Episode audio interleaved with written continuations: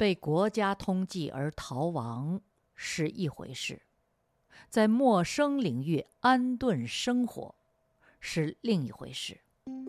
了解了中国社会科学院政治学所首任所长严家琪先生的八九六四逃亡经历之后，这一次我们要看一看这位以理论安身立命的政治学者，如何对应陌生现实中的非政治生涯。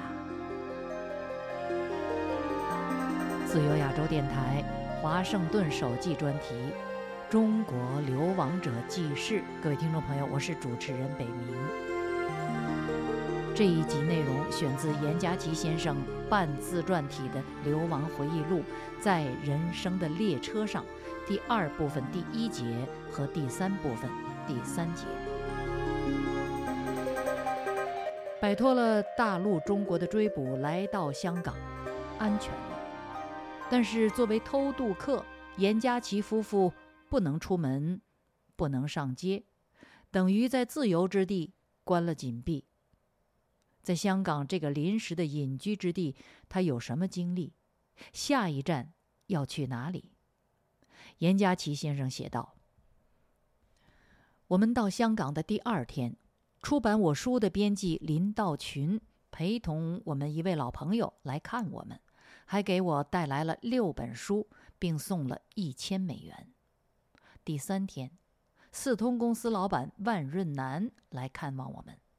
他是六月六日到香港开会的，原定六月二十四日回北京，但从六月十九日起，北京机场、深圳车站和许多地方都张贴了一份七人通缉令，其中有万润南和我，还有包尊信、陈一姿、苏小康、王军涛、陈子明。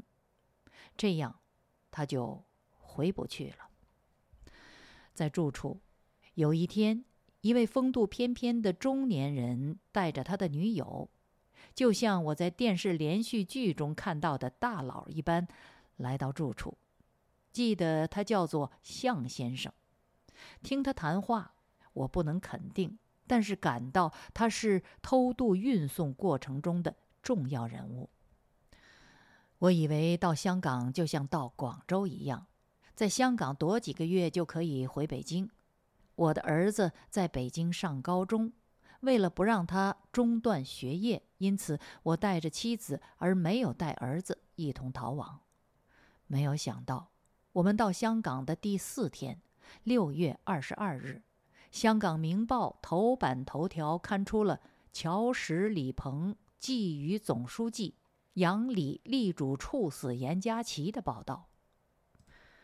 这一天上午十时，一位中文名叫方文森的法国驻香港领事馆的官员，把我们三位偷渡客带到港英政治处的一个机构。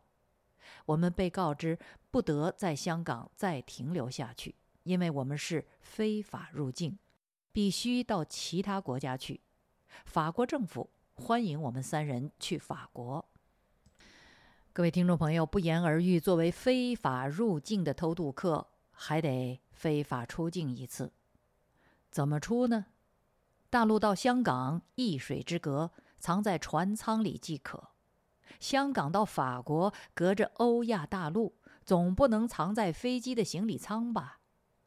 严家琪先生写道。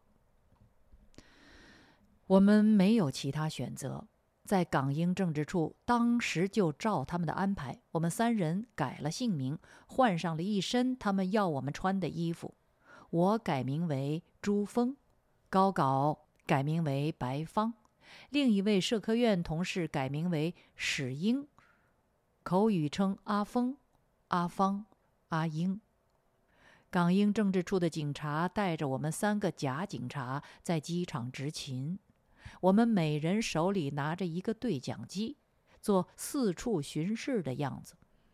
经过一个单向转动门，一个铁门，就到了机场。所谓执勤，不过是从港英政治处去机场登机前的一路上，如果有人询问或要检查，要求我们摆出的姿态。实际上一路十分顺利。我们并没有扮演警察。我们三个从中国大陆出来的偷渡客，想装成警察也神气不起来，只是装作大摇大摆的样子而已。下午七时左右，我们三人在机场等候着，听到广播中刘斌燕在香港说：“严家琪现在在香港，在一安全处。”这是比刘冰燕本人安全还要安全的地方。在听到刘冰燕广播讲话后一个多小时，我们三人乘上了法国航空公司的飞机，在印度新德里停留后，飞往巴黎。我的登机证上的名字是 Yepao，后来我知道这是法国一位精通中文的外交官的名字，曾任法国驻北京的公使。二十多年来，我一直想弄清是谁具体帮助我们从广州逃亡到香港的全部过程。香港前哨月刊总编辑刘达文在二零一二年出版的《黄雀行动》一书中有谈到我逃亡的一节。刘达文说：“如今写《黄雀行动》，许多过程已支离破碎，许多记忆。”已被历史湮灭，严家琪的逃亡就是一个谜。我也想解开这个谜，也无能为力。刘达文说：“严格来讲，六哥（括号陈达征括号完）与陈建勋、邓光荣和高世昌在尖沙咀香港酒店聚首，标志着黄雀行动正式启动。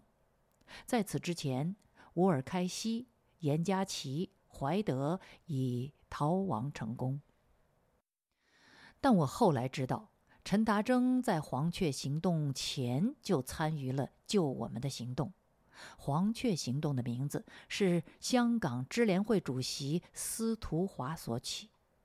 黄雀行动的总指挥陈达征说：“这是根据曹植《田野黄雀行》这首诗，‘拔剑烧罗网’。”黄雀得飞飞而起名。岑建勋、刘千石、朱耀明是黄雀行动的组织者。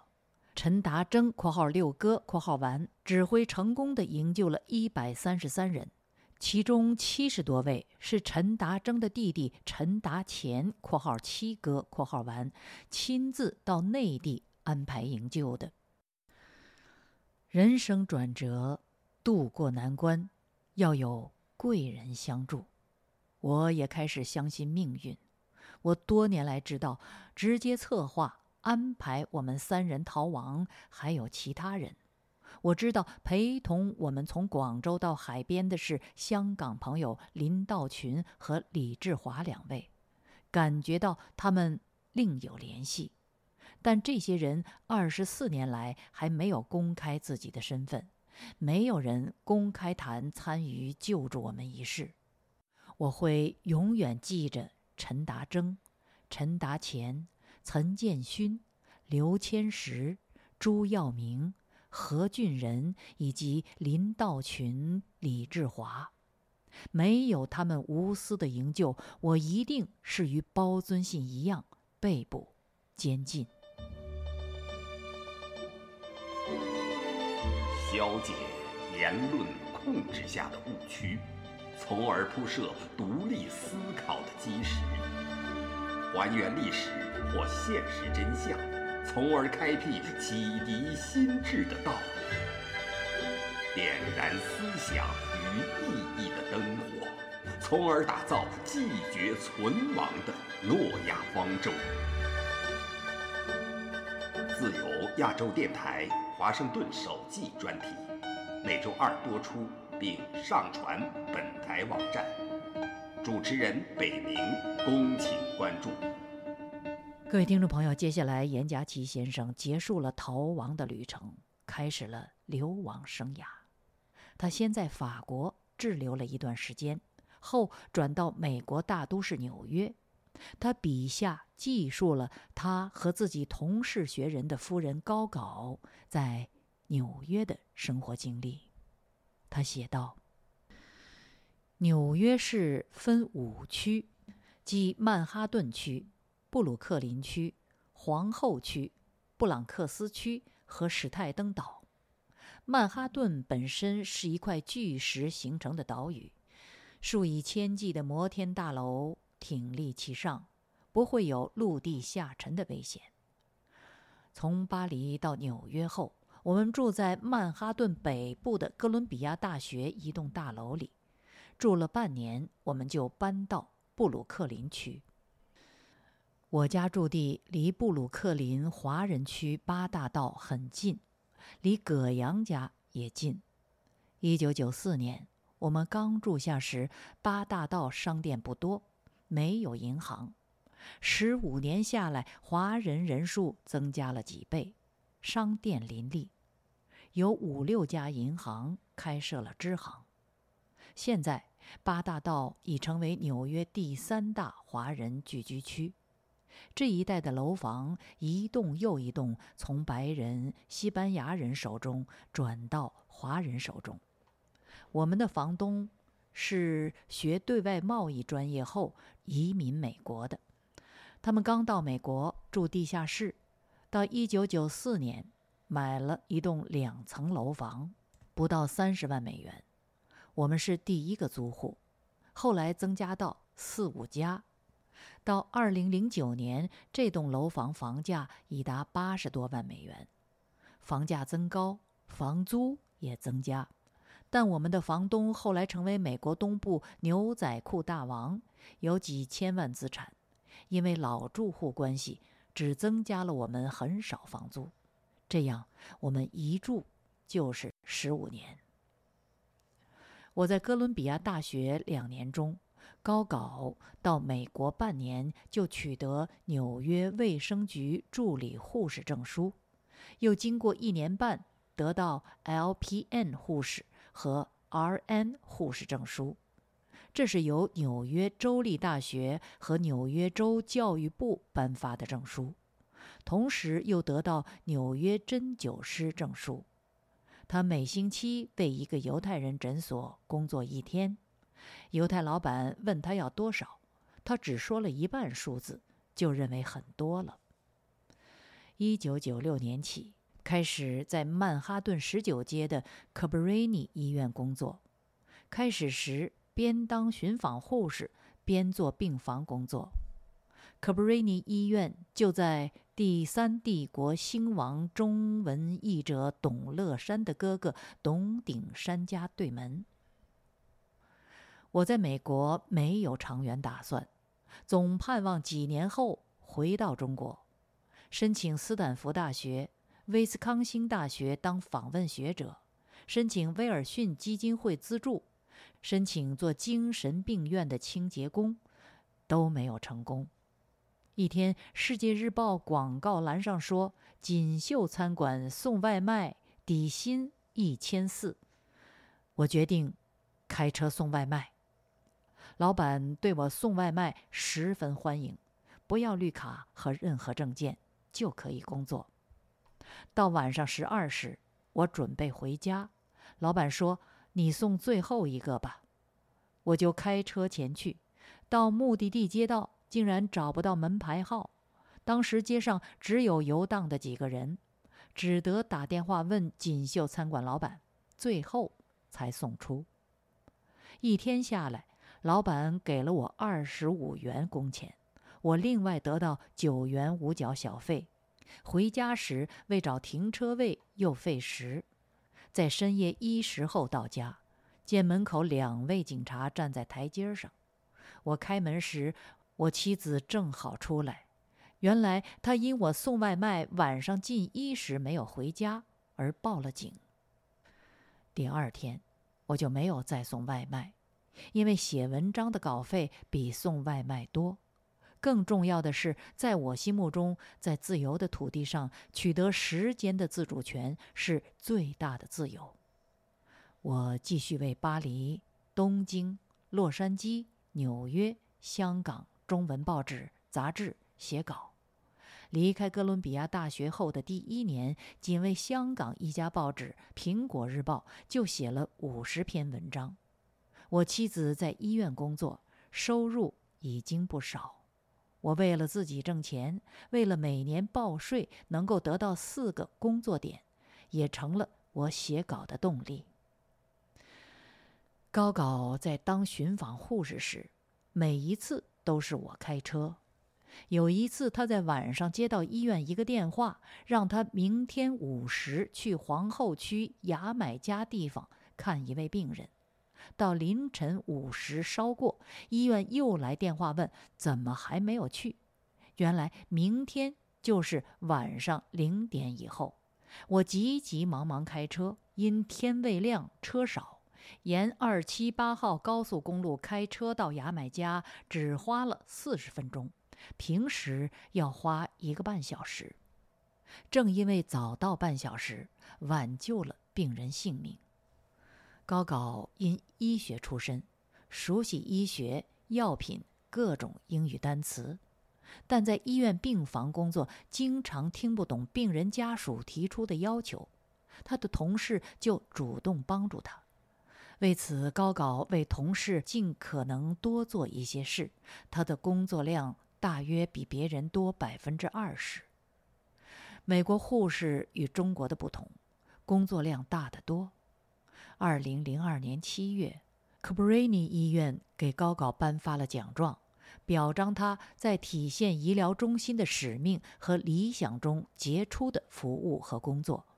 他的几十名同事写贺卡祝贺他得奖，说他 “You are great”。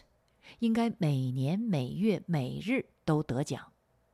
然而，正是 Cabrini 医院的过度辛劳，加上 hospice 的工作环境，hospice 就是临终关怀，也就是加上临终关怀的工作环境，损害了他的健康。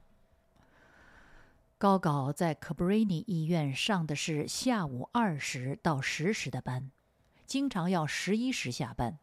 开始时都是我开车接送，来回要两小时。送他上班比较容易，但接他回家必须在医院附近停车。在曼哈顿，就是到晚上十一时都找不到一个停车位。后来就由他自己乘地铁上下班。当在晚上十二时到布鲁克林地铁站步行到家，还要走十五分钟。在布鲁克林。不时听说抢劫事件，我就几乎每天午夜十二时前在地铁站前等候他下班回家。他一次一次反对我在地铁站接他，但我大部分时间都接他，总数有一千次以上。问题是深夜十二点前后，在布鲁克林地区的地铁站周围也有危险。我就在地铁站附近来回不停走动，避开可能的危险。居住在纽约，由于交通方便，很多朋友从中国、欧洲、澳洲、美加其他地区顺道来布鲁克林见面聊天。在纽约著名律师潘启林的努力下，我的儿子。终于在二零零一年办成来美国的移民签证。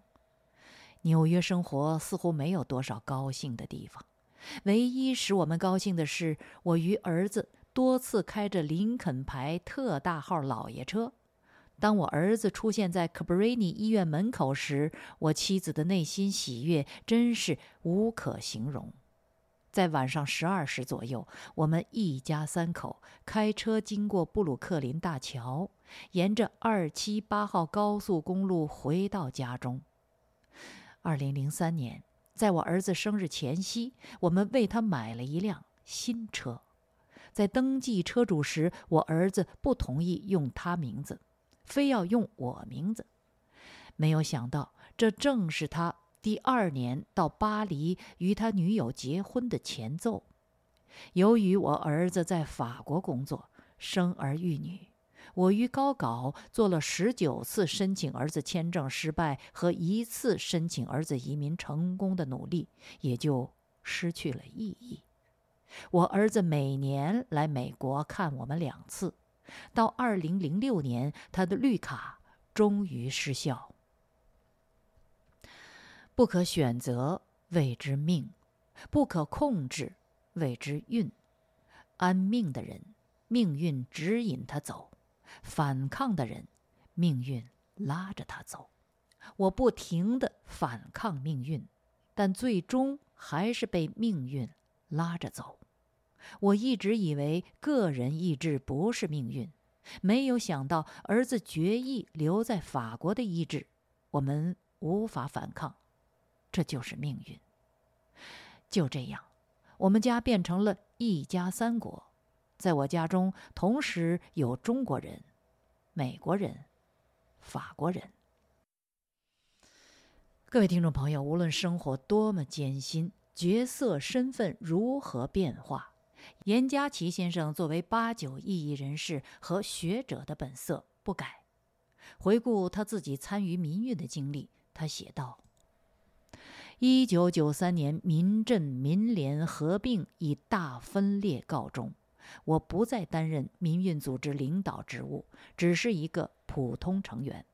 但又经过几次组织合并分裂，我所在组织的主席王策被关进了中国监狱。”王策出狱到西班牙后，这个组织依然没有任何活动，我也没有加入其他组织，只是每年在纽约或其他城市参加悼念六四的活动。严家琪先生继续写道：“在纽约十五年，我妻子在曼哈顿的医院上班，我写了近一千篇文章，挣了一些稿费，另外。”出版了《霸权论》《生命树的分叉》《普遍进化论》三本书，为高稿多年前写的《三头马车时代》一书修改编辑。我总是希望看到中国像对第一次天安门事件那样，为第二次天安门事件翻案。年近迟暮，人在纽约。严家琪的生活始终围绕着妻子服务的医院的原点旋转，兢兢业业，认认真真，艰辛备尝。不过，他们夫妇生活的严峻时刻尚未到来。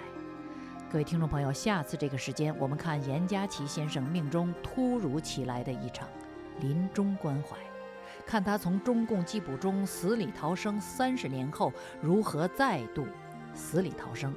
以及他在这期间的体验和感悟。中国流亡者记事，严家琪先生的逃亡回忆。这一集介绍他在纽约的流亡生活。这是自由亚洲电台华盛顿首季专题。我是这个节目的主持人北明，北方的北，明天的明。谢谢收听，我们下次再会。